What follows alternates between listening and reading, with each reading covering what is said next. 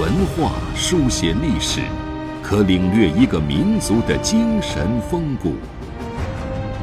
用文字镂刻古今，足以把先贤智慧遗绝孙谋。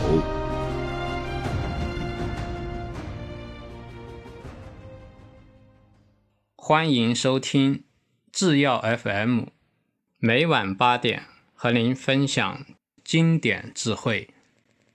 大家好，我们今天啊继续学习《群书治要续编》周书啊里面的内容。今天想和大家分享一下寇俊的故事。这是一个兢兢业业、一心为公的官员的模范。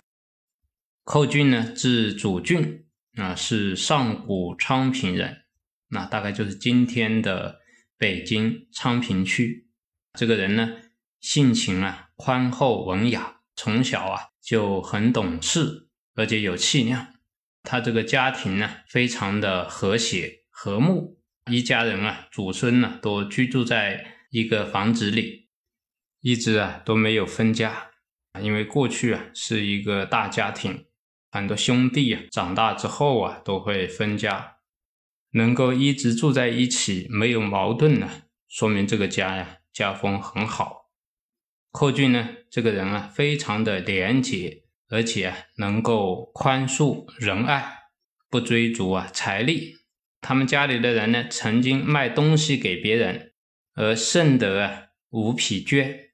寇俊知道之后啊，他就说啊：“恶木之阴不可斩兮，盗泉之水无容勿饮，得财失行无所不取。”就是说啊，家里人卖东西给人家啊，人家剩了五匹绢给了他们，寇俊啊就找到这个买主，把这个五匹绢呢还给人家了。他说的这句话告诉我们什么呢？他讲啊，在不好的树木下的阴凉，不可以啊暂时休息，倒泉的水啊不要去误饮啊，你得到了财，但是啊失掉了操行。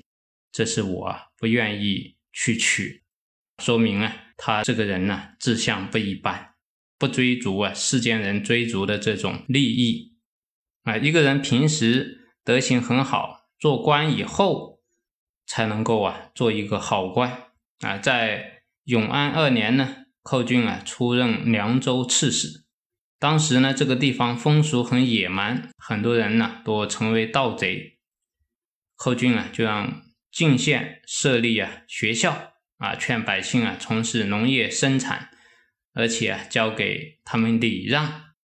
只是用了几年的时间，当地的民俗啊就得到改变。他在州刺史的任上啊，非常的简朴清苦，从来啊不置办家业。任职期满离任的时候啊，他的孩子啊都是步行走路回去的。州里的。吏员和百姓啊，都给他们送行，一路上啊，恋恋不舍。经过很多时间呢，才出了州境。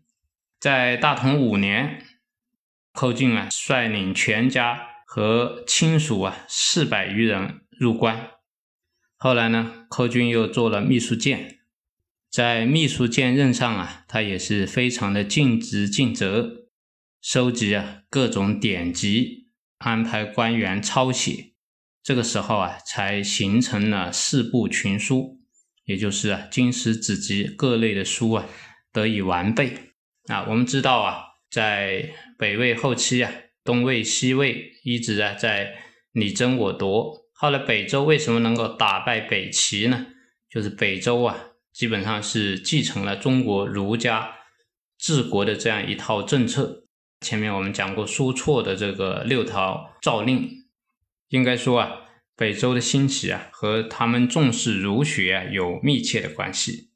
而寇俊在任上做秘书监呢，对经典特别的重视，这个对北周的发展呢是起了很大作用的。